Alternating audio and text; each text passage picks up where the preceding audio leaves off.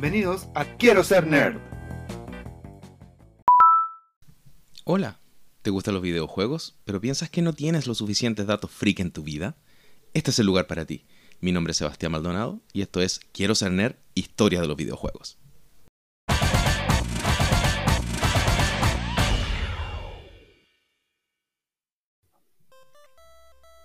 Oye, yo creo que con el tiempo me, me he vuelto bastante bueno para jugar videojuegos por la práctica, pero hay un género que siempre, siempre, siempre me dificulta y soy pésimo. Muy, muy malo. Son los juegos de, de pelea. Y creo que es imposible que gane, aunque sea una persona que nunca ha jugado con- en la vida contra mí, es imposible que gane. No, no sé cómo hacer nada, no sé cómo bloquear los, los, los, eh, golpes, no sé cómo hacer los poderes. Sé que Pero ningún juego de pelea, ninguno. Yo, ni, ni siquiera los ni parodias. siquiera los- o sea, quizá alguno que tenga como algunos poderes más fáciles podría aprenderme un poder.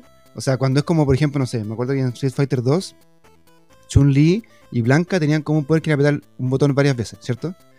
Ese lo hacía. Pero eso es trampa. Pero no, que no me salía ninguno más. Pues, por ejemplo, ese, no sé, el, el, el Oh, Ryuken, cuando hacía como una especie como de, de uppercut, no, no- era imposible hacerlo con Ryuken.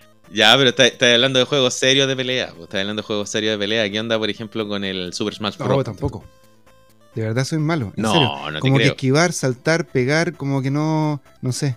Me falta como el ADN de pelea en mi cuerpo, que lo perdí en algún momento en el camino de la evolución y no llegó a mi, a mi, a mi, a mi gen. No está. Y, y siempre, pero siempre pierdo. ¿Qué tan distinto puede ser eso con respecto a otros géneros que también requieren reflejo alto? No sé, por el Príncipe de Persia. ¿Eres bueno para jugar el Príncipe de Persia, ponte tú? El peso de peso sí, pero es que eso me imagino que es más como que te ayuda. Por ejemplo, el sistema hace que tú, generalmente cuando estás apretando el botón de pelea y hay un mono al lado tuyo, el mono se corrige y apunta a ese, mono. Como que se te va como eh, dirigiendo un poco, ¿no? Como tú estás esquivando, Ya. eh, no importa dónde te llegue el disparo, tú esquivas igual. Pero en el caso de, de- de- de juego de pelea, tú cuando te proteges, parado o agachado, es distinto. Muy complejo. Tengo que ver cómo, cómo pego y más encima cómo me defiendo, pero depende cómo me defienda, de qué lado, arriba, abajo. Y ahí mi cerebro como que colapsa, creo yo. Pero en otros juegos que son más como aventuras, sí. Qué raro porque la mecánica principal de un juego de pelea es la responsividad de los controles. Y es muy difícil que un juego de pelea sea malo para responder. Así de malo soy yo. Claro, e- e- eso me indica solamente que la responsabilidad de que el malo para jugar eres tú. Está confirmado entonces que soy malo para los juegos de pelea. Absolutamente confirmado. Bueno, pero mejor que yo, pues tú eres, eres malo para un género específico, yo soy malo para todos los videojuegos, en verdad. Me cuesta mucho dar vuelta a videojuegos. Incluso, no sé, pues, el, el juego que me acuerdo yo que me costó caleta darme vuelta, el Kirby, es considerado uno de los videojuegos más fáciles que hay de la Nintendo. Claro, es- es muy para niños, niños chicos. Es para niños, niños chicos, Sí. sí. Bueno, pero hay un género que, que es- yo sé que tú eres bueno, ¿no? que no es, no es tan clásico en consola, pero que como no requiere mucha habilidad, requiere más inteligencia, que es la aventura gráfica. Ahí sé que te... Ah, ese es mi género favorito. Sí, lejos. Todo lo que tenga que ver como por turno, ponte tú. No sé, yo, el, el Civilization me encanta. Me encanta jugar Civilization, me encanta jugar, eh, no sé, este, este es de los Aliens, que también es por turno. El Sí. eh, StarCraft, ¿no? No, no, ese ese en tiempo Ah. real. Uno que hay como el Alien Invasion X. ¿Cómo se llama? El XCOM. El Sí. XCOM. Me lo he recomendado, no lo juego. Lo tengo, de hecho. Ese también es basado en turno, es bien bueno. Entonces, como que no necesitáis la velocidad, sino que necesitáis como planificar mejor las cosas y tomarte las cosas más con calma. Cuando las cosas son así, para mí es, es mucho mejor. Está muy bien. Y tampoco hay que preocuparse tanto, la verdad. Como conversábamos la vez pasada, el creador de Space Invader, Toshihiro Nishikawa, dice que es malo para jugar videojuegos. ¿Cómo? Él se confesó malísimo para jugar videojuegos. Oh. Y, en el que él creó, en Sí. Space Invaders, ¿cómo, ¿cómo es? Malo. Dice que es malo para jugar cualquier videojuego y que jamás ha pasado de la primera etapa de Space Invader. jamás, jamás ha pasado de la primera de la pantalla. Pero si es su juego, él lo creó. Pero dice que no ha podido. él lo probado muchas más horas que cualquier otra persona. Sí, pero la única vez que logró pasarlo es cuando lo estaba desarrollando y que él ju- jugaba con vida infinita. Entonces él logró pasar la primera pantalla de Space Invader cuando tenía vidas infinitas, porque con jugando como legalmente entre comillas jamás lo pasó. Ironía de la vida, ¿no? Sí, pero mira, eso es bueno porque te indica que tú puedes ser un excelente diseñador de videojuegos y hacer un juego icónico que mueve la vida de la gente y no ser necesariamente bueno para jugar videojuegos. Así que a mí me deja tranquilo, Claro. la verdad. Es verdad. No porque sean malos es que no puedas hacerlo. Oye, ya, y después de Space Invaders, ¿qué juego viene icónico, importante? ¿Cronológicamente o como habíamos dicho? No, según tu, tu categoría de, de importancia en los videojuegos. Según mi categoría de importancia en los videojuegos, el que viene ahora, que es el que vamos a conversar, es Super Mario Bros.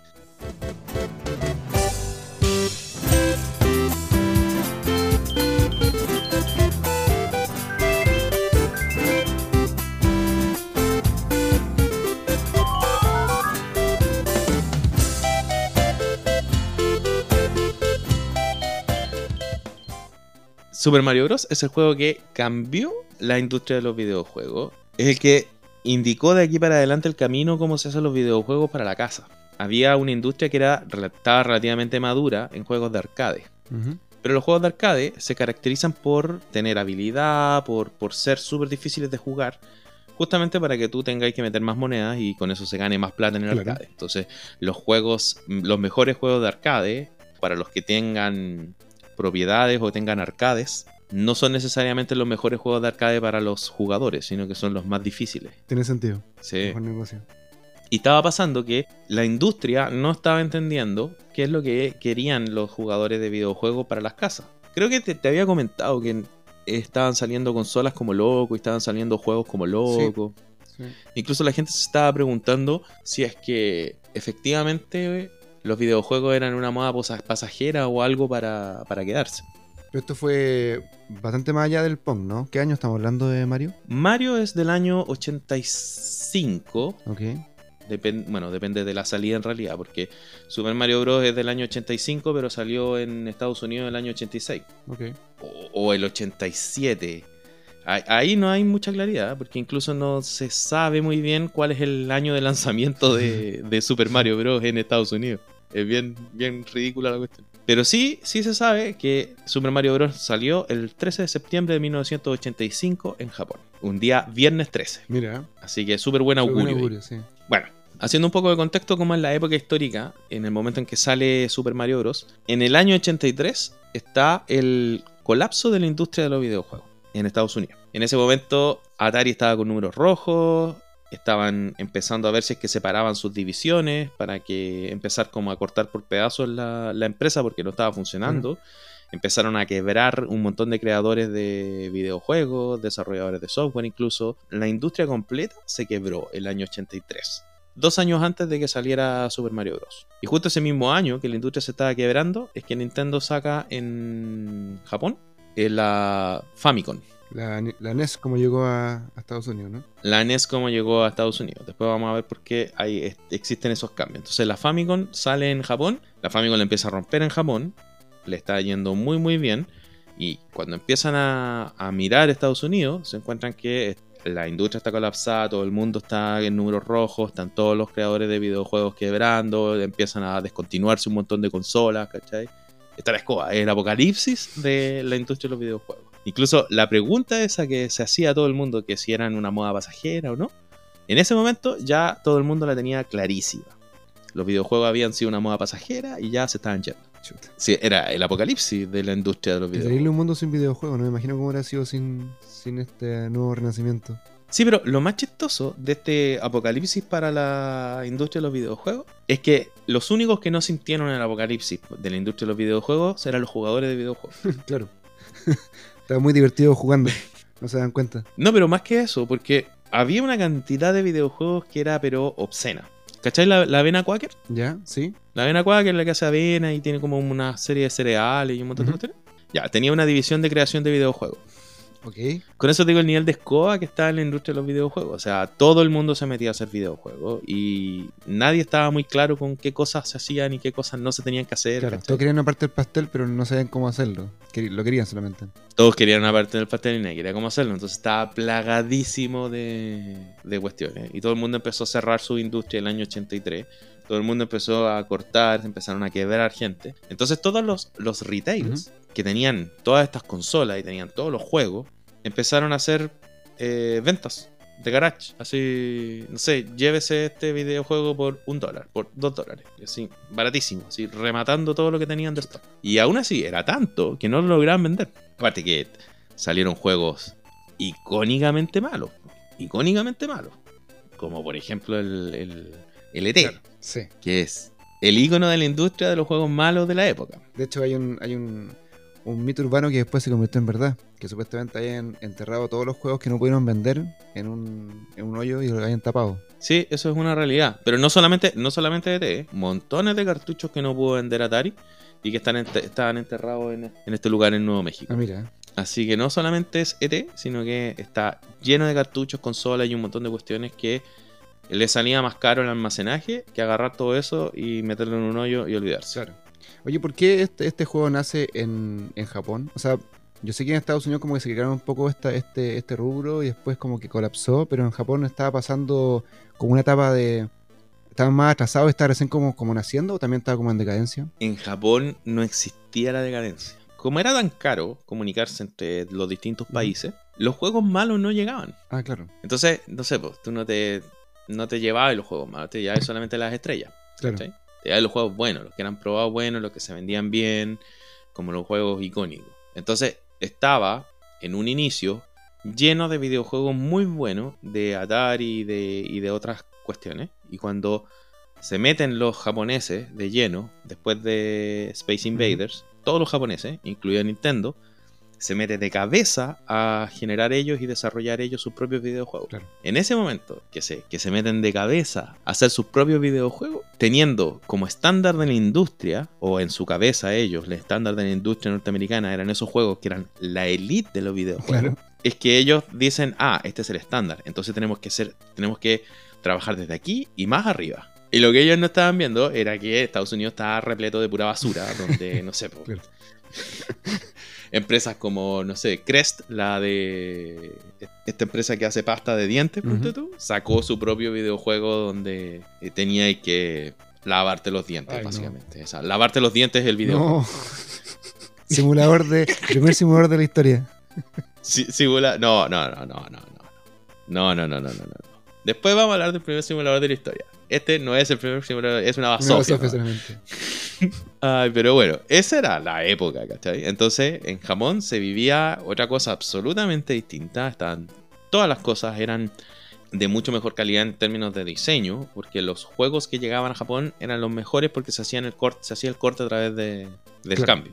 Y se preocupaban mucho de la edición. Y entre ellos mismos, la, la industria era mucho más competitiva porque tenían que competir con todos estos juegos que eran increíblemente buenos. Porque no nos olvidemos que había juegos muy, muy buenos también para Atari en esa época. Sí, es verdad. Como por ejemplo Pitfall.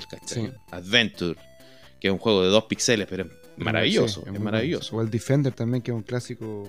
Defender, Mm. que es un clásico de los clásicos. Esos eran los juegos que, que había en Japón. O ese nivel de videojuegos eran los que había en Japón. Claro. Así que Japón no sintió, pero para nada, el crash de la industria. Y tenía su propia industria y como, como las cosas se demoraban mucho más en llegar de un lado para otro, los creadores de consolas de videojuegos en Japón empezaron a nacer. Y empezó a nacer Nintendo, empezó a crecer Taito, todos los desarrolladores de videojuegos grandes que tenemos en nuestras cabezas, con marcas icónicas como, no sé, pues, Capcom, Sega, eh, el PC Engine, que acá no llegó, pero, pero que es muy famoso en, en Japón en esa época, son todos nacen en ese, en ese ambiente, con esta elite de videojuegos traída desde Estados Unidos. Por eso es que la calidad de los juegos japoneses es mucho mejor. Con ese estándar falso que tenían los japoneses de la industria. Que fue muy, muy bueno y muy favorable para los jugadores, sobre todo en Japón. Sí.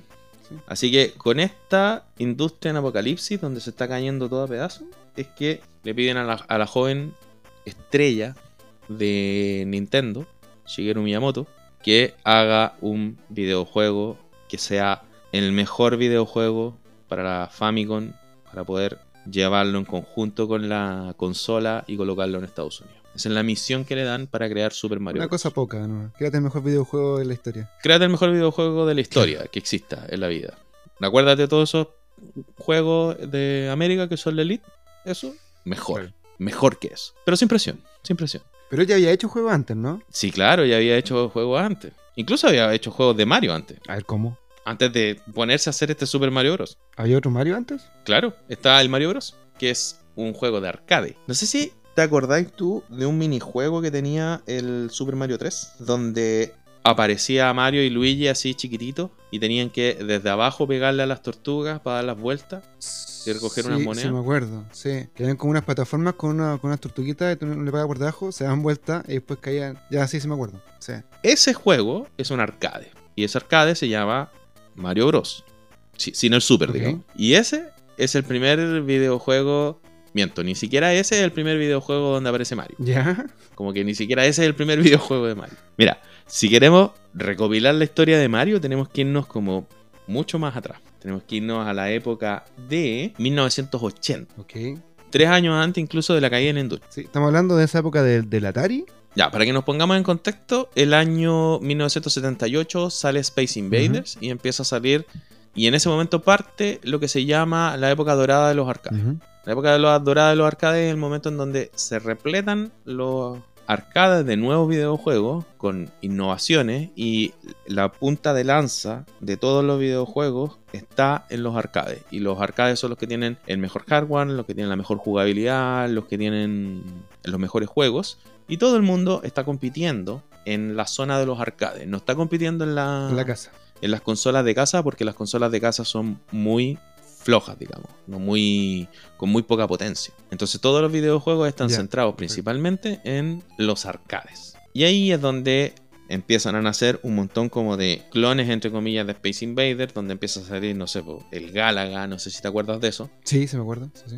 Y empiezan a salir como las primeras, las segundas generaciones de esos juegos de, de shoot 'em up, donde la insignia principal es el Space Invader y salen otros Space Invader entre medio, qué sé yo. Uno de los que hizo un juego parecido a Space, Inva- a Space Invader es Nintendo, que hizo un juego que se llama Raider Scope. Raider Scope salió en, los años, en el año 1980 y coincide con la creación de Nintendo of America. O sea, ese juego fue creado para América y fue como, como, cuan- como el que dio el paso a la entrada al mercado en Estados Unidos, ¿no? Eh, no es tan así.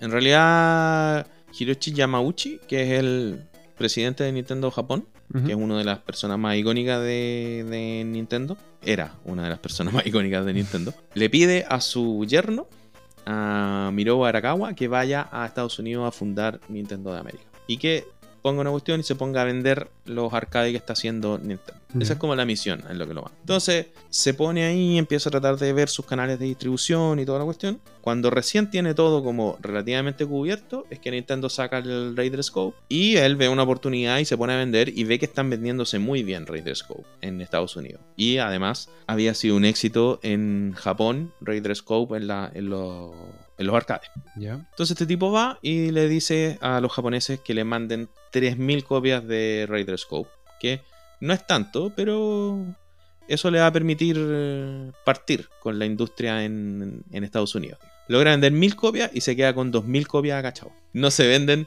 2.000 copias. Y eso, bueno, porque salen un montón de otros juegos nuevos, muy parecidos, con mejores gráficas, con mejor jugabilidad que Raider Scope que eran exactamente lo mismo, shoot them up, ¿cachai? Y eran mejores, mejores versiones. Entonces se deja de vender Raider Scope. No, nadie más lo compra. O sea, impresionante en esa época ya era, era rápida la evolución de los videojuegos. Como ya salían cosas con Muy, muy mejor rápido. idea, mejor Muy, muy gráfica, rápido. muy rápido. Mm. Sí, pero resulta que llevaban ya dos años desde que había salido Space Invaders. Y seguía siendo rey, me imagino, Space Invaders en el arcade. Sí, sí. Y ya justo también estaba saliendo la segunda versión de Space Invader que venía como con más cositas, con colores y otras cosas. Entonces como que tampoco se podía competir contra el Rey, digamos. Pero bueno, eso deja al borde de la bancarrota a Nintendo de América. Entonces Arakawa llama al papi de Japón, le dice, papi de Japón, mándame un videojuego para poder reemplazar en los gabinetes porque, bueno, ya todo el mundo no estaba haciendo gabinetes de propósito específico. Todo el mundo estaba haciendo con microprocesador, entonces Claro. podían cambiar un par de chips y podían cambiar el juego completo. Exacto, sí. Ahora, entre comillas, Arakawa y Yamauchi se llevaban súper mal. No necesariamente ellos se llevaban mal, pero la hija de Yamauchi le tenía, le tenía, pero muy, muy mala al papá. Porque Arakawa es el, es el yerno de Yamauchi. Ah, Estaba casado no. con, la- con una de las hijas. Todo mal, ¿Mm? ¿ya? No, que terrible la- ahí los líos de telenovela. Sí, pero estos líos de telenovela son importantes. Porque Yamauchi, cuando le pide ayuda porque se había quedado cachado con esta cuestión, le dice, oye, pero este tontorrón no le voy a mandar, no voy a sacar a alguno de mis ingenieros para salvarlo a este. Entonces, Claro. agarra, agarra un diseñador X, ¿cachai? Que estaba recién partiendo en Nintendo y le dice, ya, tú te vas a hacer cargo de eh, reemplazar esa cuestión. Y era un gallo que era diseñador y que no tenía background de, de como tecnológico. Pero cero, cero background tecnológico, no, no, no tenía con- no, no sabía desarrollar software. Claro. Entonces lo deja ahí y este tipo había estado trabajando en una versión de arcade de Popeye. Ya. Porque Nintendo tenía en su Game Watch, tenía licenciado Popeye, entonces tenían... eh, no sé si tú cachai lo que son los Game Watch de, ¿De Nintendo? de Nintendo. Son como estos juegos portátiles, ¿no? Claro, son estos juegos portátiles, las primeras versiones, no sé si... eh, yo cuando era chico tenía uno que era como de carreras, Tetris y un montón de cuestiones así, que son como unos LSD bien simples, son unos juegos portátiles muy muy sencillos, como calculadoras pero con otra distribución, cosa que se permitieran hacer juegos. Claro, como tipo Tamagotchi. Antes Claro, tipo Tamagotchi, exactamente, tipo Tamagotchi. Oye, pero este juego de, de, de Popeye, que tenía licencia de Nintendo, era ese juego donde estaba como arriba Brutus con la Olivia y tenía que rescatarlo. Popeye caía como una especie de. Me acuerdo si eran gotas o tarritos de corazones también, pero también uno de, de espinaca, ¿no? También se me veía como más fuerte. Aparecían espinacas y otras cositas que tenía que tomar Popeye. No, ese es después. Ah, ese después, ah, ya. Porque ese que yo. Sí, el Game de- Boy es uno, es uno básico, básico, básico. Porque en- acuérdate que en esa época las cuestiones eran en blanco y negro. Ah, tienes razón. sí. No había Mucho color más en el-. No había colores. Bueno, entonces tenían la licencia en esta cuestión. Y dijeron, pero hagamos un arcade de Popeye. Porque Popeye está famosillo, qué sé yo. Ujú. Entonces, donde Popeye se lleve a Olivia. O sea, perdón. Brutus se lleve a Olivia. Y Popeye tenga que ir a rescatar a Olivia. Y así. Claro. Entonces hacen todo el diseño con Popeye, con toda la cuestión y todo el cuento. Y resulta que les dicen que no. No les van a dar la licencia de Popeye. Oh, Entonces el juego quedó ahí. Y en el momento en que le pide a Arakawa esta cuestión, Yamauchi va, agarra a este diseñador, le dice, oye, mándale alguna cuestión. Este otro diseñador, bueno, Nintendo es famoso por reutilizar todos sus proyectos. Este, este diseñador va y em- empieza a cambiar los diseños nomás, porque, bueno, es lo que sabía hacer él. Cambia los diseños de las cosas, no sé qué. Entonces, así se crea Donkey Kong. Perfecto. Ya. Yo, eh, sí, y este es- diseñador, Dale. este diseñador que habían sacado recién, era Shigeru Miyamoto. Mira. Recién llegado a Nintendo, primer videojuego en el que él era como el líder. Ahora, ese juego fue re importante igual. Yo lo jugué. Ese de los barriles, ¿no? Que hay unos barriles y tiene que ir Claro. saltándolo. Sí. Mira. Claro, y ese es el primer videojuego en donde aparece Mario. Ah, o sea, ese personaje que uno manejaba para subir arriba era Mario. Que en esa época no se llamaba Mario, se llamaba Jumpman, el, el hombre que salta, Porque saltaba, me imagino. porque saltaba. Claro. Cáchate que ese juego es considerado el primer plataformero real solamente por el hecho de que el mono saltaba. Antes los monos en las plataformas no saltaban. Subían por escaleras y cosas, pero este saltaba, entonces este es el primer plata- plataformero puro y duro porque salta. Así de fácil era la innovación en esa época. Claro.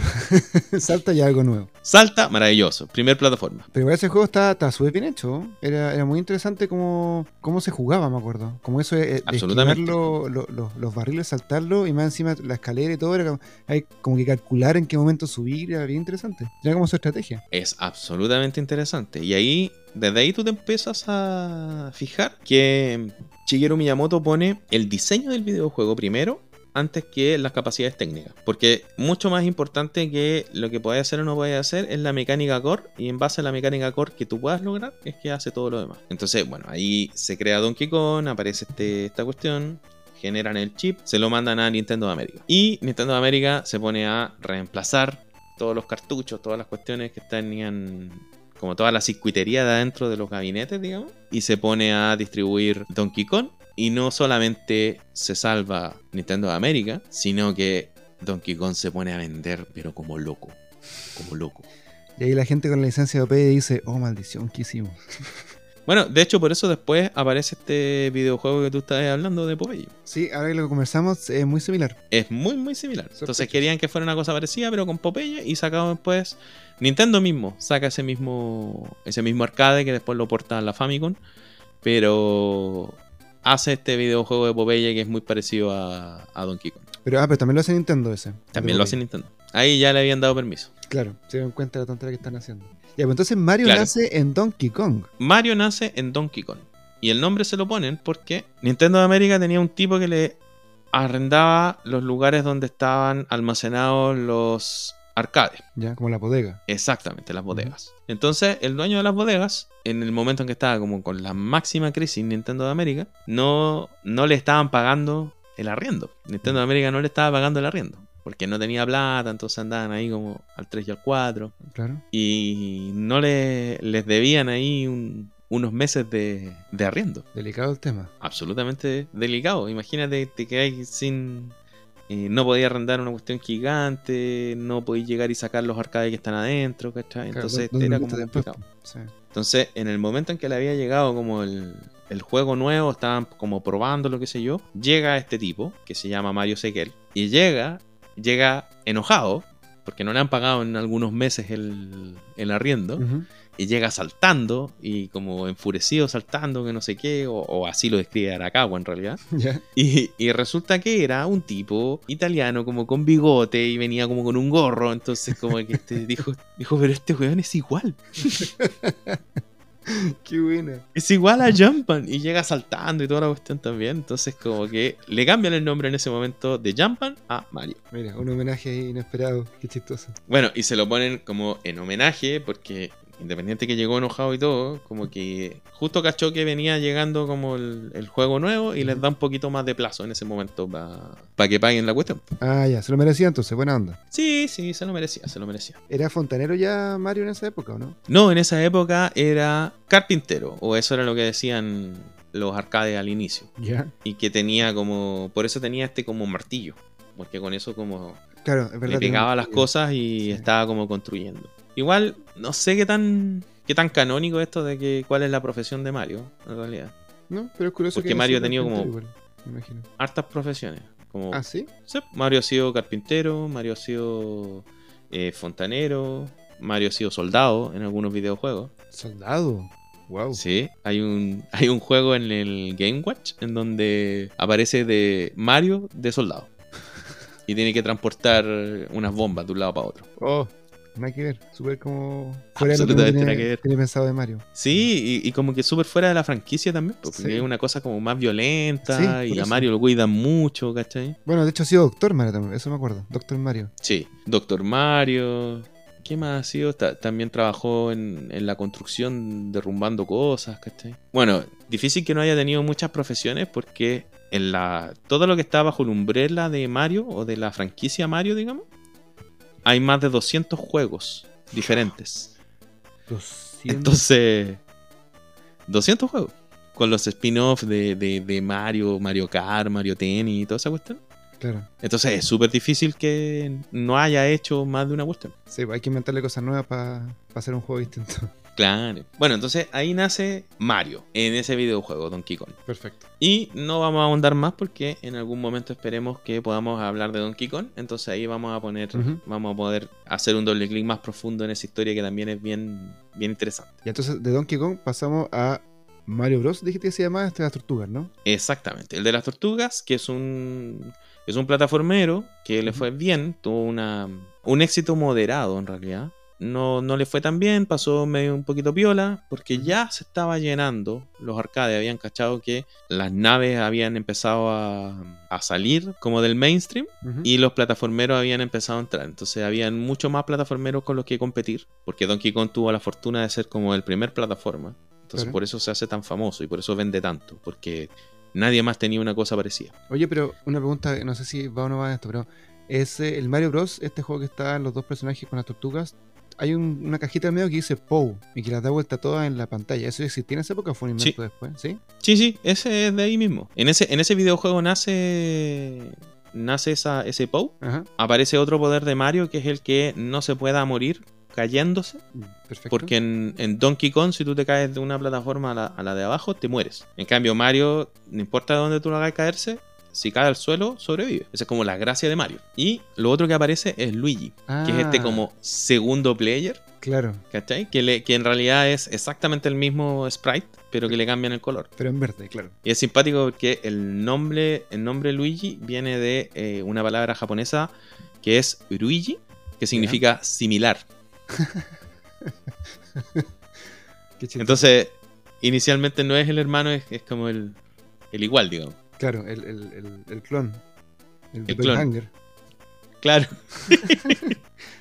Pero qué chistoso que si- se llama así y que se parezca tanto a una, una palabra que justo calza como italiano, entonces como nombre, qué chistoso, qué buena, qué, qué buena coincidencia. O sea, es una coincidencia entre comillas, porque le decían Luigi porque era como el, el- le decían el igual. Y después como que buscaron un nombre que calzara, que fuera italiano, que, que, que en eso. Sí, se, se preocupan mucho. En, en Nintendo se preocupan mucho de todo lo que es el, el lore, de, el lore de la, del videojuego. Que Claro. todas las cosas calcen, que sean como precisas, que tenga ahí un- una idea de juego, qué sé yo.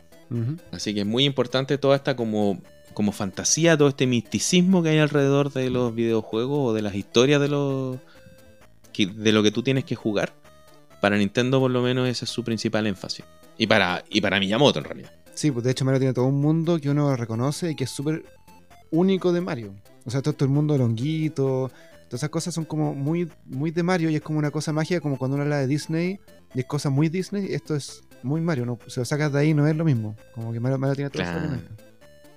Claro, y todo ese, ese ambiente que se creó, ese se creó para el Super Mario Bros., que es el juego que es el juego como insignia de todos los Mario y de ahí para adelante cambia la, la franquicia y cambia incluso la, la perspectiva de cómo tienen que hacerse los juegos. Es es súper interesante ese, ese, ese videojuego.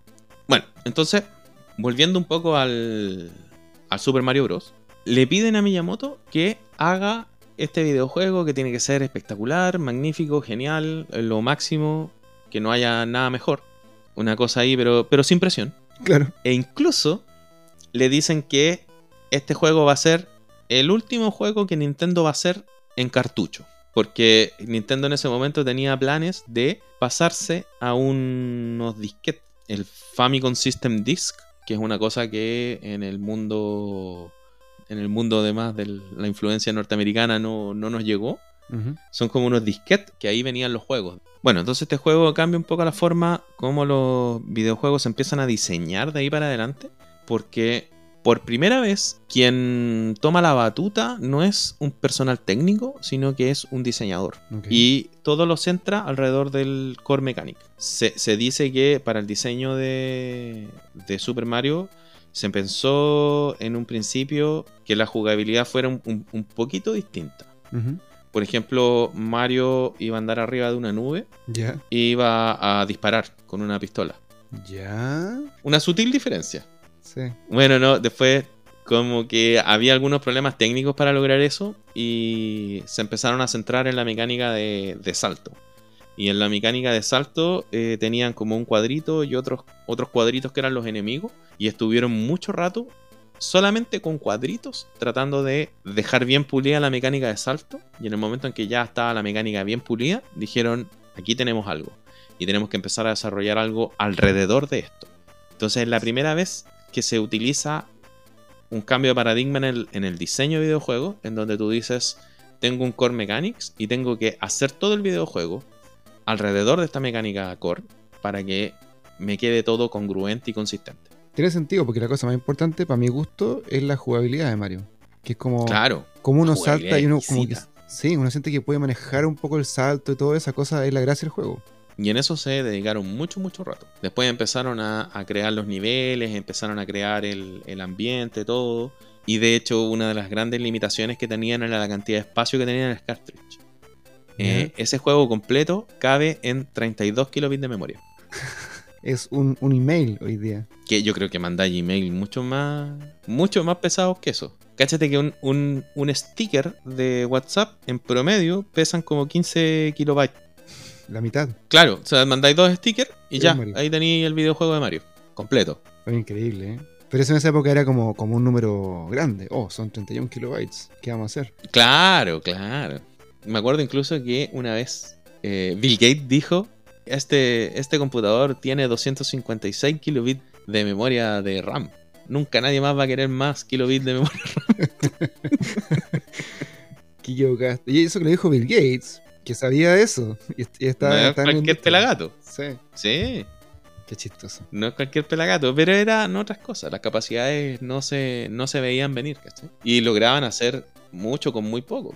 No, y, y para defensa de Bill Gates, tiene que haber sido eso mucho antes del Windows 95, que creó como esta parte de interfaz gráfico que ocupa mucha más memoria y de ahí para adelante todo se, se explotó. De hecho, los videojuegos usan un montón de memoria. Así esta es como una obra maestra de utilizar cosas como de manera inteligente. Mm. Por ejemplo, cuando tú te comes el, el honguito y cuando llegas al final en el, ¿En el nivel?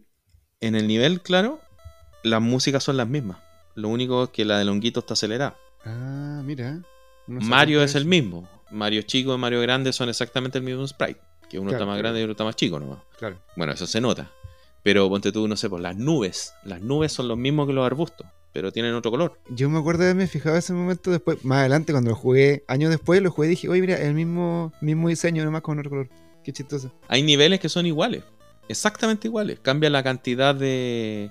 La cantidad de malos que hay. Ponte tú, no sé, pues hay unos niveles en donde te aparecen estas cuestiones que dan vuelta, estos como fuegos que dan vuelta. ¿Sí? Y en otros que no te aparecen esos fuegos que dan vuelta, ¿cachai? Como que te cambian la dificultad del, del nivel solamente por la velocidad de los enemigos, la cantidad de enemigos que hay, los obstáculos que hay. Pero el nivel es exactamente el mismo. Hay otra cosa, yo me acuerdo de cuando Mario, cuando Mario se toma la, la- la flor para poder disparar bolas de fuego, como se vuelve un poco más como rojo él, y el bigote cambia de negro a café. Como que pintan todo, todo más café y queda como también Claro. eso así. Eso es porque pintan el sprite, cambiando el color del sprite y no cambiando como el dibujo completamente. Claro. Con eso se ahorran espacio. Tiene muchas, muchas cosas inteligentes. Con, por ejemplo, los, los Goomba, estos enemigos que son como unos honguitos. Eso es solamente un sprite. Entonces parece que caminan porque lo que hacen es ir rotándolo. Entonces parece como que tiene la patita levantada la de arriba, después la patita levantada la de atrás. Pero no, es, es una sola imagen. Es un sprite invertido. Es el mismo sprite invertido. Y de hecho comparten parte de la imagen con los hongos que tú te comes para crecer. Mira. Y el, y el One Up y el hongo de crecer son exactamente el mismo, con otro color, ¿cachai? Está lleno, pero lleno, lleno, lleno, lleno, lleno de estas pequeñas optimizaciones para poder hacer que la jugabilidad sea mejor. Oye, de hecho el Goomba es la introducción al mundo de Mario. Bueno, el Goomba y el honguito para crecer, porque el- la primera pantalla de Mario 1, nivel mundo 1-1, Ujú. uno se encuentra con esas dos cosas de inmediato.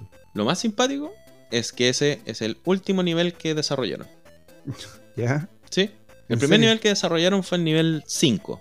Después desarrollaron el nivel 3, que el, que el 3 y el 5 son lo mismo, pero el- uno es más fácil y más difícil dependiendo de las cuestiones. Y el último malo que diseñaron es el Goomba. Hasta ese momento en el juego, en el desarrollo del juego, los malos eran puras tortugas. Y son malos de dos tiempos. Porque tenéis que primero pisarlos para como que se escondan y después pegarle para que Claro. se elimine. Entonces, Claro. Shigeru Miyamoto decía, no, la gente no está acostumbrada a jugar plataforma, necesitamos un, un malo más fácil. Entonces idearon este honguito que tú lo pisas y muere. Pese a que es el malo más fácil de todo, yo creo que ese es ese honguito que te aparece al principio, es el que más jugadores ha matado en la vida. Yo creo que es el, el- Es verdad. el enemigo más letal de todos. Sí, que uno aprende a saltar. Claro. Oye, de hecho me acuerdo de que esa etapa que, bueno, e- ese juego en esa época como que como no, no se guardaba, partía uno siempre ahí jugando. Y como es la parte que uno más juega también, uno empieza como a agarrar un poco la, la onda, el salto. Y la quinta vez o después la vez número 100 que juega la etapa ya uno empieza como a sacar el hongo, comerlo antes de caer y justo pegar el mono. Como que uno empieza a hacer cosas más osadas y, y con más de habilidad con esos mismos dos elementos, con el honguito y el, y el Goomba. Y como que te va a ir reforzando, pero eso lo vas haciendo como con la práctica. Es súper simpático entender que el juego es en realidad súper corto. Hay gente que hace speedrun de esto y el récord mundial creo que está en 4 minutos 50 segundos. Entonces tú te podías dar vuelta un juego que tú te pasabas horas de horas de horas de horas buscando, mirando, saltando, qué sé yo, en menos de 5 minutos. Y es y es súper entretenido porque una de las cosas más interesantes que tiene el juego es esta como exploración. O esta cosa que te invita como a explorar, mirar dónde, dónde habrá, no sé, monedas, dónde habrá como cosas ocultas. No sé si te pasaba a ti que te quedáis pegado mirando, saltando, viendo si es que había algo. Sí, de hecho me acuerdo una vez un amigo me contó que había en el mundo 1-1 una vida extra de invisible y me mostró dónde quedaba y de ahí para adelante empecé a saltar para todas partes a ver si encontraba o no encontraba tronquito. Sí, es verdad, ah, tiene mucho de eso, es cierto. Sí, po, tiene muchísimo de eso. Y esa exploración es la que hace que tú podáis rejugarlo muchas veces. Porque Mm. no sé, pues los Warzone, ¿cachai? Que te podáis saltar un montón También, de juegos Es como cierto. con un truco, entre comillas, ¿cachai? Hace que tú te busquís por dónde subir, por dónde ver y que te pongáis, no sé, po. No sé si te pasó que buscabais todo y rompíais todos los, todos los ladrillos, todas las cuestiones jugando Super Mario. Sí, pues también había ladrillos que en realidad eran, eran monedas infinitas, o sea, no son infinitas, pero que había muchas monedas en el mismo bloque Y pillarla era como un un tesoro. ¿Cachai que eso es un bug? En un inicio, esa cuestión era un bug. Que a alguien lo dejó mal desarrollado porque todas las monedas estaban ocultas. Tú le tenías que pegar una vez, te daba una moneda y después te lo dejaba como bloqueado. Pero resulta que alguien lo hizo mal y en vez de que te dé una sola, te daba 10. Y Shigeru Miyamoto dijo, oh, esto es lo mejor que ha pasado en la vida. Tenemos que reemplazar todos los que tienen, todos los que te dan uno por este que te da 10. Este, este, es la verdad. Y lo reemplazó. A todo, a todo, a todo, a todo. Pero te pasaba, ¿no? Que, que exploraba ahí. Y, y que Sí. rompía ahí todos los, todas las cuestiones. Sí, de hecho la idea, bueno, las dos cosas que mencionamos recién, ese como cuadrado invisible, por ejemplo, también, o el hecho del warp zone, que uno tenía como que saltar arriba del- del- de, la, Sí. de la tapa, como que uno caminaba por el techo y nunca fue Y como que de- rompía, entre comillas, el juego. Claro, como que se me, se me rompió la barrera de, de- de techo y como que nunca lo había pensado, fue increíble eso. Pero sí, pues te, te invitaba a explorar y te invitaba a romper absolutamente todos los, los ladrillos. Porque tú rompías todos los ladrillos que te pillabas, ¿no? Sí, sí, sí, sí, hay que romper todo, todo, todo. Ya, yo te voy a contar algo muy interesante. En la historia del juego, que aparece como en el manual, dice que Koopa, con un hechizo mágico, convirtió a todas las personas que vivían en el reino champiñón Ajá. en ladrillos, monedas y un montón de cosas. Y con eso construyó No. su ambiente y tiene prisionera a la princesa Peach, que es la única que puede romper el hechizo para volver a convertir a todos los demás de nuevo en personas. O sea, Así que déjame decirte, déjame decirte que eres un genocida. ¿Te das cuenta, no? Oh, qué terrible. Oye, pero qué maldita la gente que hizo el manual. O sea, uno pasaba matando monos por diversión para ver si encontraba moneda. Qué terrible. Sí, así que están, ma- de- están matando a las personas que están ahí transformadas en ladrillo. Genocida. Qué terrible, qué terrible. No, en realidad qué terrible la mente de la persona que, que- que, eh, creó ese, ese manual para inventar la historia. Uy, qué terrible. Chuta. Ya nunca me voy a poder jugar Mario de nuevo con el mismo ojo. No me va a tocar nada. Es difícil después. Bueno, pero después te acostumbras a hacer genocida y lo, lo vives. Ay, qué fuerte. Pero que dijiste. cuático. No puedo Así verme como que para que te des cuenta que nadie lee el manual. No, y en esa época más encima uno, uno supuestamente los leía, porque hoy en día los juegos son como auto, como te explican el mismo juego cómo jugar, uno lo entiende básicamente como no se lee nada, pero en esa época como que venía con manual gordo de no sé, 40 páginas, con, con mucha información, y claro, nunca, uno nunca lo leía, pero debería haberlo leído. Pero ojo, que este es el primer videojuego que tiene en mente eso. Dice, ¿sabes que Nadie lee el manual. Entonces, la- el primer nivel del Super Mario Bros. es una maravilla de introducción a los plataformeros. Está todo absolutamente diseñado para que sea. para que te cueste, ¿cachai? Que, que- que el primero que venga saliendo te mate, pero da lo mismo porque partiste hace 5 segundos, entonces da lo mismo, ¿cachai? Claro. que tenga la, que tengáis la cuestión arriba, cosa que si tú vayas a saltar al, al honguito, te pegues arriba y caigas encima del, del otro hongo Claro. y que, no sé, pues, saques el one-up, ¿cachai? Y el one-up se esté arrancando, pero le pegue al... Le pega hasta tubería para que se te devuelva y te obliga a comértelo, ¿cachai? Claro. Está súper, súper bien diseñado para que puedas explorar y puedas partir explorando sin necesidad de nada. O sea, está pensado como un manual de, de, de aprendizaje como eh, práctico. Un manual de aprendizaje vivo y por eso fue el último. Por eso fue la última etapa que se diseñó en, en Super Mario Bros. Este juego 1-1. Y es uno de los iconos en diseño de videojuegos para enseñarte, enseñarte a jugarlo, digamos. Igual es inteligente eso, que lo hayan dejado para el final, porque significa que todas las cosas que inventaron las aplicaron ahí y lo pensaron específicamente como una introducción al juego. Oye, yo leí, este paréntesis, yo leí que era el primer juego de side-scrolling, es verdad eso, ¿no? No, no es el primer juego de side scrolling. Ah, hay, un, hay un juego anterior que también es de Nintendo que se llama Excite Bike, que ese es el primer juego de side scrolling así como más puro, digamos. Ya, perfecto. Y en realidad, como que en, en términos de diseño del videojuego mismo, no tiene ningún first.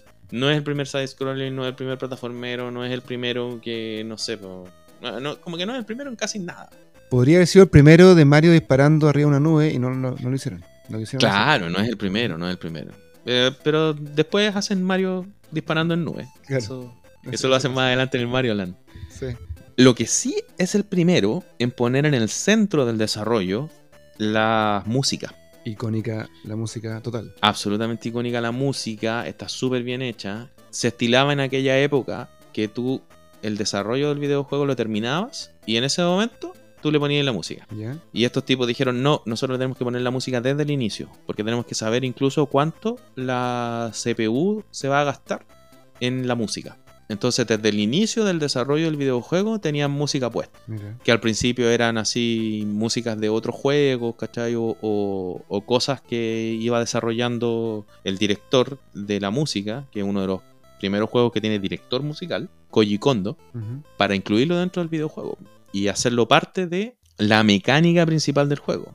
Tú sientes la música y, y sientes, no sé, po, en, en los que, en los espacios abiertos sientes que son abiertos, la, Sí. la música de los que son bajo tierra sientes que es como más oprimida, ¿cachai? Sí. Está súper bien hecha.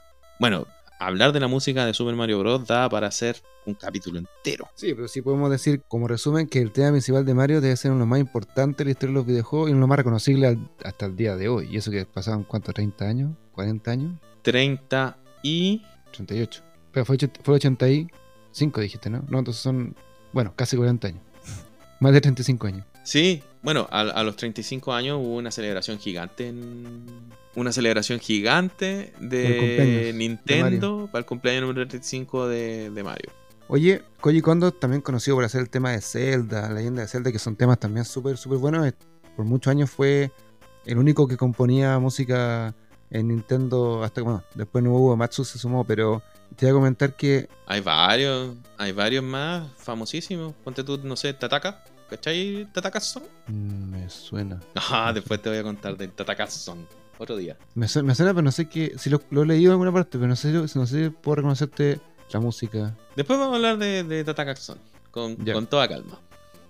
Ah, lo que te iba a comentar era que es increíble que con lo que me estás contando me doy cuenta que hoy día el videojuego está considerado un arte, así como un octavo arte le dicen, que junta todas estas cosas de usar las películas y todo, pero con una cosa interactiva. Y hoy día ocupan sinfonías completas para hacer la música, ocupan eh, actores para hacer los personajes, que sé yo, ya es como súper realista. Pero el videojuego como arte probablemente nació gracias a que ese videojuego de Super Mario Bros. tenía a un diseñador como, como protagonista, como director creativo del proyecto, digo, y que tenía un músico metido desde el inicio en el proyecto. Eso hace la diferencia. Y de hecho, es la programación, incluso el desarrollo, que era como el, el eje central hasta ese momento de los videojuegos. Nintendo lo terceriza. Se lo pasa a una empresa externa. Mario Bros. no es desarrollado por desarrolladores de Nintendo. Es desarrollado por una empresa de terceros. Bueno, igual tiene sentido, como queremos hacer todo esto, es su problema. Háganlo así. Igual es medio, medio mentira, porque era una empresa diseñadora de. creadora de videojuegos que partió muy chica y partió desarrollando con Nintendo. Y mientras Nintendo crecía, esta otra empresa también crecía. El único cliente que tenía esta empresa era Nintendo. Entonces era como medio raro. Claro. Después Nintendo incluso la compra, ¿cachai? Y todos los desarrolladores pasan a ser parte staff de Nintendo. Entonces, es como que no era de Nintendo, pero en verdad sí era de Nintendo. Claro. No trabajaba para nadie más, ¿cachai? Era como exclusiva de Nintendo. Claro. Oye, siguiendo con el tema de la música, mira, te voy a poner un pequeño tema para que escuches. A ver.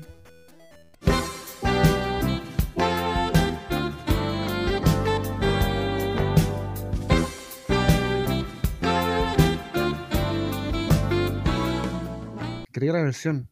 Muy rica la versión.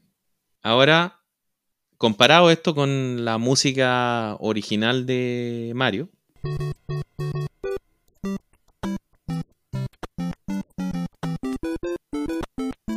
Comedia jazzística, ¿no? sí, es como medio jazz.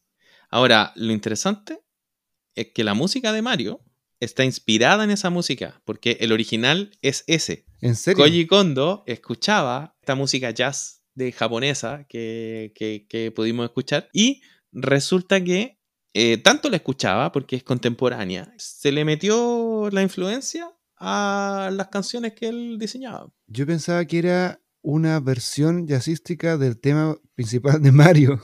No, Wow. no. El tema principal de Mario en realidad es una especie de, de versión de 8 bits de, de la cuestión.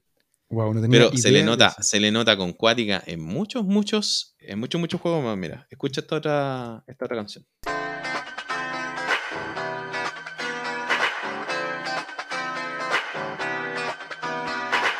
No te creo. Y compárala con esta.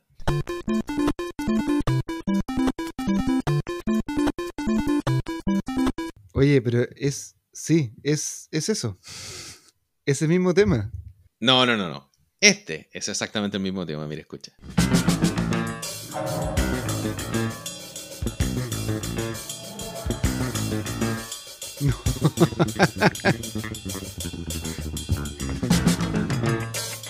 Oye, pero Solo por consistencia, solo por consistencia vamos a dejar la otra música aquí. Pero yo creo que se cacha al tiro.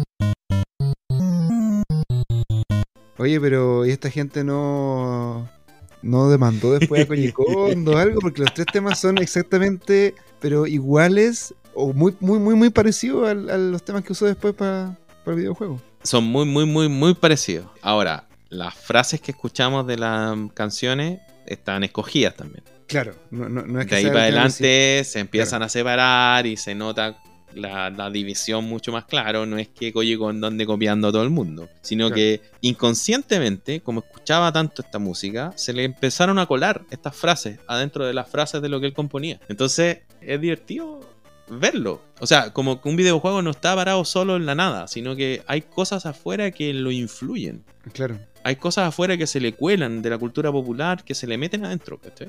Y en la música se puede ver más claro que en cualquier otra parte. No, tiene mucho sentido, pero me, me sorprendiste con esto, de verdad. Increíble. Está bueno. Sí, ¿Y para qué hablar para el otro lado?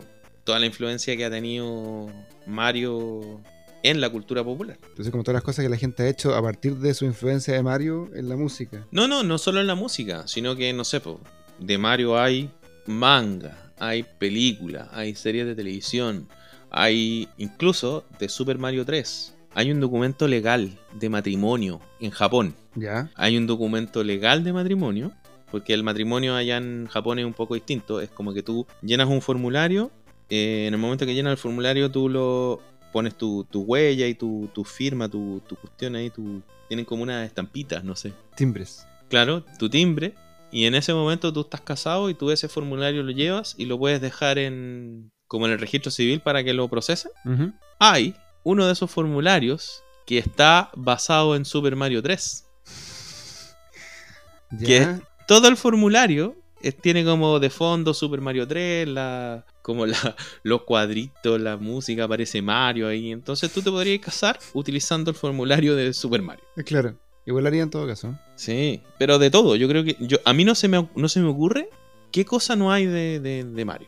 Hay de todo. La cara de Mario se la ponen a cualquier wea. Sí, es cierto. O sea, de hecho, bueno, juegos de mesa, todos los juegos fanáticos, o sea, famosos como Metrópoli, 1, Double, todos tienen una versión de Mario también. Y de hecho, bueno, no hablemos de la película del 93 porque es demasiado mala. no, Demasi- esa no existe. no. No existe.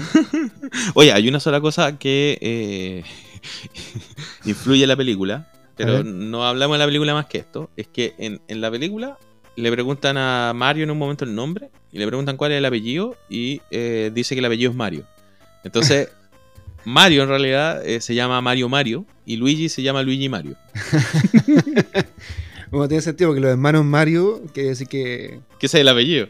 Bueno, esa es una de las cosas que no es canónica, pero que la única cosa rescatable que, que pues, nos deja esa película, porque por favor no hablemos de ella. No, no hablemos de ella. No. Pero sí te tengo una noticia muy buena. Están haciendo A una ver. película oficial, animada, una mezcla entre, entre Japón y Estados Unidos para desarrollar una película así como tipo. Porque hice una especie de experimento con el detective Pikachu hace un par de años atrás y le fue muy bien. Pero van a hacer una versión de Mario como corresponde, animada, con longuito como corresponde, no como este como que está en la pared. Sí, se viene. Está anunciado para el 2022, pero no sé si van a cumplir todavía, pero hay que ver. Qué bueno, porque la película de los noventas es una basofia. Sí, muy mal. Y con buenos actores más encima. O sea, Koopa era Dennis. Hopper. No, si tenía un elenco extraordinario, sí, yo creo que el problema fueron los directores. Bueno, pero después pelamos. Sí, después esperamos. Pero no hablemos más de esa película. Pero sé que tengo una, una especie de trivia. Que una cosa me acordé cuando era chico, vi una película que se llamaba The Wizard. No sé si la viste. Ah, sí. Es del muy 89. Buena, muy buena. Es un infomercial gigante de Nintendo. cuestión. Exactamente, sí. Porque era, una, era una, una competencia que había al final de la película, como el clímax de la película, una competencia de, de videojuego. Y cuando van a jugar, le dicen como sorpresa un videojuego que no haya sido todavía lanzado en Estados Unidos, que nadie nunca haya jugado a los competidores de ahí.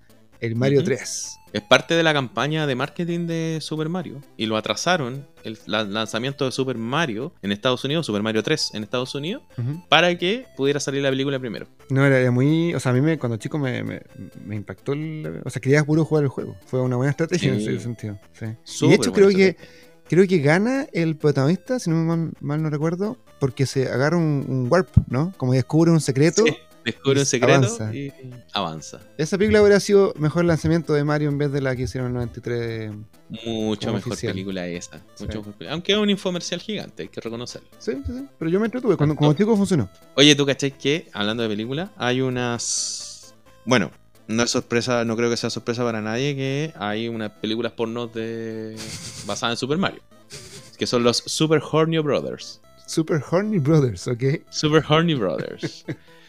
Lo simpático es que la licencia de esas películas las tiene Nintendo. Nintendo es dueño de esas películas. Para, para dejarla guardada en un cajón y nunca sacarla, imagino. Para dejarla guardar en un cajón y que nunca salgan en la vida. Pero Nintendo es dueño de las películas Super Horny Brothers. No, te pasaste. No. O sea, no me extraña porque hay de todo, pero en realidad, ¿cómo pervierten un personaje tan inocente? Sí, pero lo, lo simpático es que hasta Nintendo tiene películas porno de Super Sí, Mario claro. Bros. ¿cachai? Sí, Para sí, tenerla sí. guardada en el cajón, pero, pero no deja de ser chistoso. Pero hay una serie animada, me acuerdo, que salía unos, un Mario y un Luigi como reales, que hicieron en. Estados Unidos. Esa era bien entretenida. Esa, esa agarraba como un poco la, la inocencia y la onda de la, del juego. Sí, esa era más chora. Hay un montón de series animadas y hay un. No sé, pues hay mangas, ¿cachai? Que incluso hasta el día de hoy siguen lanzando ediciones. Hay uno que es Super Mario Kun, que es un manga que todavía está vigente hasta el día de hoy, desde los años 90. Mira. Oye, tengo un par de trillas que son como esta vez que se, se vendió el, el juego cerrado, que encontró un compadre en un cajón. Claro, aparece también en esta cuestión de la historia, ¿cómo se llama? Mm, El precio de la historia, que se llama. Sí, porque todo parte de que un tipo encontró en un cajón un juego de Super Mario Bros. del año 86 que compró y lo dejó ahí guardado, sellado, nunca lo abrió y se olvidó de él. Claro. Y lo encontró ahora y fue a venderlo. Y en el programa yo creo que pide un millón de dólares, ¿no? Y le dicen que no. Pide un millón de dólares. Y le dice, no, no, no. Buena onda que te vaya bien, pero aquí no. Pero igual lo vendió, lo vendió caro, lo vendió a 660 mil. Que no deja de ser Claro, para nada, no deja de ser para nada.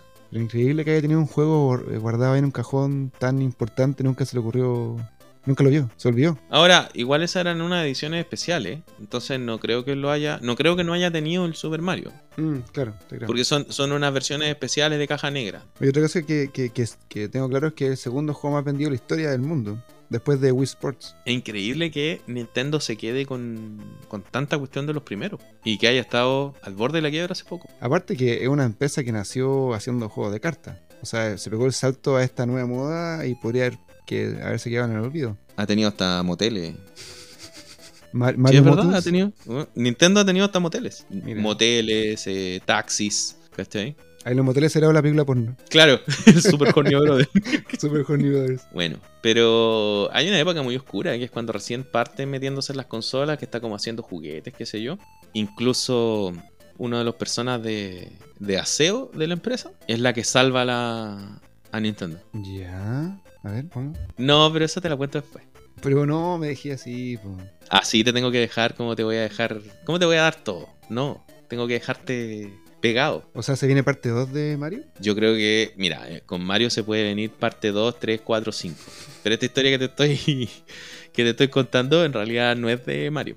Es de antes de Mario. Antes de que se ponga a hacer incluso consolas. Ya, ok, no me conté más entonces. Ya, pues entonces nos juntaremos otro día para seguir viendo, repasando la historia de Nintendo con, con Mario, ¿no? Sí, yo creo que después vamos a seguir repasando historias de Nintendo con Mario. Porque lo simpático de Mario es que no es solamente Super Mario Bros. el que es influyente en la historia, sino que muchos juegos de más adelante, bueno, de estos más de 200 juegos que tiene la franquicia completa, hay muchos juegos que son icónicos que también influyen en la historia e influyen como en la forma como se hacen videojuegos de ahí para adelante. Como por ejemplo Super Mario 64, que es la incursión de las plataformas en el 3D y es el primero que logra ejecutar de muy muy buena manera un plataformero en 3D. Es súper importante, yo creo que a través del tiempo vamos a seguir volviendo a Mario y seguir escuchando. Sí, aparte que Nintendo siempre tiene la, como la tradición, bueno, como partió con el primer Mario, de hacer juegos como impecables que se jueguen muy bien. Entonces, Claro. lo que saca es bueno. Y ese, claro, por supuesto que no lo hicieron nada rápido, lo hicieron como con lujo de detalle, así que. Sí, de todas maneras. Pero bueno, la próxima vez nos vamos a juntar a conversar de otra cosa. Ya. ¿Se puede saber? Va a ser sorpresa. No, esta vez me gustaría que lo eligieras tú. Oh, yo, yo elijo el juego que vamos a hablar después. Pucha. ¿Sí? ¿Qué historia te gustaría escuchar? Mira, ya que estamos hablando de Nintendo, mi juego favorito de Nintendo no es de Nintendo de NES, tampoco es de Super Nintendo, de SNES, es del Game Boy. Del Game Boy. Sí. Ya. Ese un juego que yo encuentro que es perfecto, es hasta el día de hoy todavía vigente y que se llama Tetris. Oye, pero qué maravilla de juego y qué maravilla de historia. Voy a tener que venir con harta paciencia porque para eso tengo, pero mucho material. Yo feliz, feliz. De hecho, voy a jugarlo antes de que grabemos. Me parece muy bien. Me dieron ganas de jugarlo. Es un juego que me- de hecho me trajo. Yo soñaba jugando Tetris en un momento de mi vida. Cuando lo jugué tanto yo soñaba y mientras estaba durmiendo soñaba que caían los bloques y los acomodaba y todo. Así que me obsesionó un tiempo. Así que para mí es súper importante. ¿Tú caché que eso tiene nombre? ¿Qué cosa? Ese fenómeno tiene nombre, el efecto Tetris. ¿No estoy solo en el mundo? ¿Existe? No, Efecto Tetris. existe. Existe el efecto Tetris a nivel mundial y está reconocido con estudios científicos que lo reconocen y todo. Mira, ya, qué bueno. Yo pensé que estaba loco. No, no estás loco. Eres solamente muy fanático. Entonces, con tranquilidad te digo, la próxima hablemos de Tetris. Me parece muy bien. Me parece estupendo. Ya pues ya Ya, Lalo. Chau, chau. Chao, chao. Muchas gracias a los creadores de los sonidos y la música utilizada en este podcast. Se pueden ver a cada uno de ellos en la descripción. Muchas gracias por escuchar este capítulo, espero que lo hayan disfrutado. Y les recordamos que estamos en cada una de sus plataformas de podcast favoritas. También nos pueden encontrar en nuestro canal de YouTube y nos pueden seguir en Instagram, en arroba quiero ser nerd podcast. Escúchenos, síganos y compártanos con sus amigos, porque podrían descubrir acá algo interesante que no sabían. Y eso ya cumple con el objetivo de este podcast, que es entretenernos y descubrir cosas nuevas. Uh, se me quedó una agua afuera. ¿Qué cosa? ¿Qué cosa? Puta, se me fue una trilla súper chora del, del, del Mario, pero se me quedó fuera. Pero a creamos esas cosas, pues aprovechemos de, de crear un par de cosas y después la metí entre medio si, si caché cómo ponerlo. Igual es entretenida la trivia, pero no es tan importante. Es solamente que Mario está en todas las consolas de Nintendo, excepto en una. La única consola que no está es la GameCube. Así de mala fue la GameCube. Así de mala fue la GameCube. es cierto, Está bien, no se merece Super Mario. no se merece. Sí. Oye, todas, incluso se puede jugar hoy día en la Switch entonces.